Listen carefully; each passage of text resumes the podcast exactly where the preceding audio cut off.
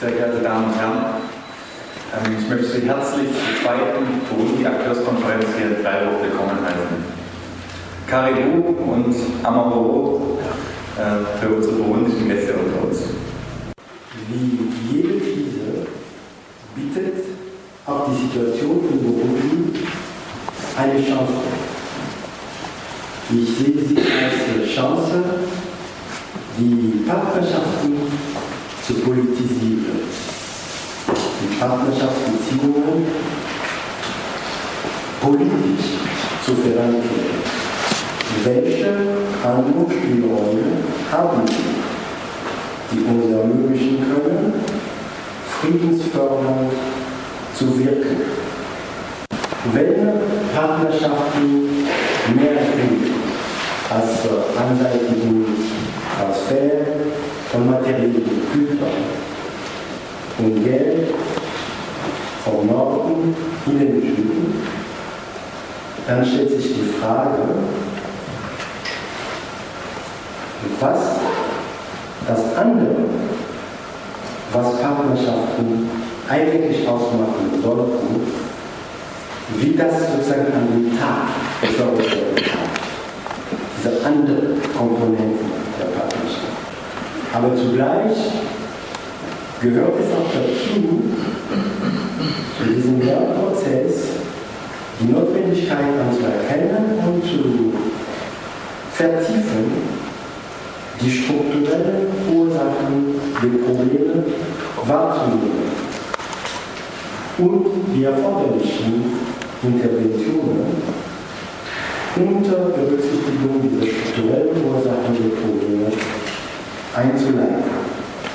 Um ein Beispiel zu nennen, Burundi ist als äh, Mitglied der East African Community Teil eines Wirtschaftspartnerschaftsabkommens, was äh, diese Region verhandelt mit der EU, oder genauer gesagt, die EU verhandelt in dieser Region ein Abkommen, das Burundi eigentlich als äh, List Developed Country nicht unterzeichnen muss.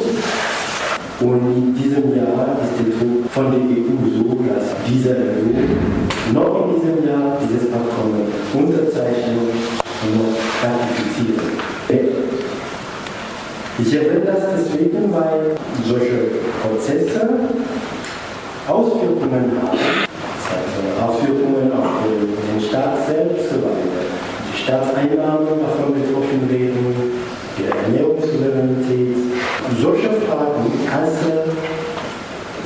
Bestandteil der Partnerschaftsbeziehungen zu reflektieren, ist sehr zentral, weil das, was da passiert, von hier aus im Rahmen einer Partnerschaft auch beeinflusst werden kann. Aber die Fixierung auf die traditionellen Formen von Partnerschaftsbeziehungen von der Basis her verhindern oft solche Komponenten im Blick zu nehmen. Und da bringe ich ins Gespräch eine Zielgruppe, die hier auch, wenn ich richtig verstehe, vertreten ist, die burundische Diaspora in Deutschland,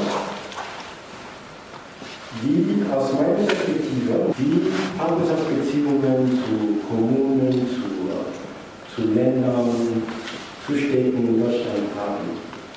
Und meine Erfahrung ist, dass, dass die Beteiligung dieser Diaspora-Communities an der Gestaltung dieser Partnerschaften, um das vorsichtig auszudrücken, sehr, sehr schwach geprägt ist. Und da frage ich mich, ob es keine Möglichkeit besteht, sich Gedanken über Programme zu machen, die es äh, ermöglichen, dass äh, mehr junge Menschen aus Burundi die Chance bekommen, rauszukommen aus ihrem Land, Erfahrungen hier zusammen als Studierenden, Erfahrungen, die dann dienlich sein können, sowohl für die Gruppen hier, die Partnerschaftsbeziehungen als auch für die Gruppen in Burundi, aus denen sie, sie kommen. Und Burundi mit der Situation, die es im Moment dort gibt, äh, ist ein typischer Fall, äh, wo sozusagen von der hiesigen Seite diese Lehrfähigkeit eine Herausforderung ist, weil Länder wie Burundi immer Gefahr laufen, auf Krisen reduziert zu werden. Aber diese Berücksichtigung der Komplexität sollte keine Entschuldigung dafür sein, die Handlungsfähigkeit zu verlieren.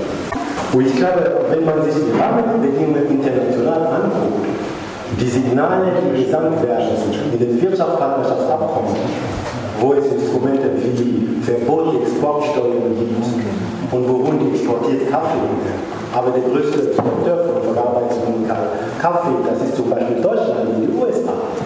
Die Wirtschaftspartnerschaftsabkommen, äh, aber auch die Verhandlungen auf WTO-Ebene, aber auch was, was mit TTIP passiert, all das ist kein Signal, dass die Kapazitäten der kleinen Länder wie Burundi verstärkt werden. Und das gehört zu Aufgaben auch dazu, darüber nachzudenken, was Rahmenbedingungen von hier aus bedeuten.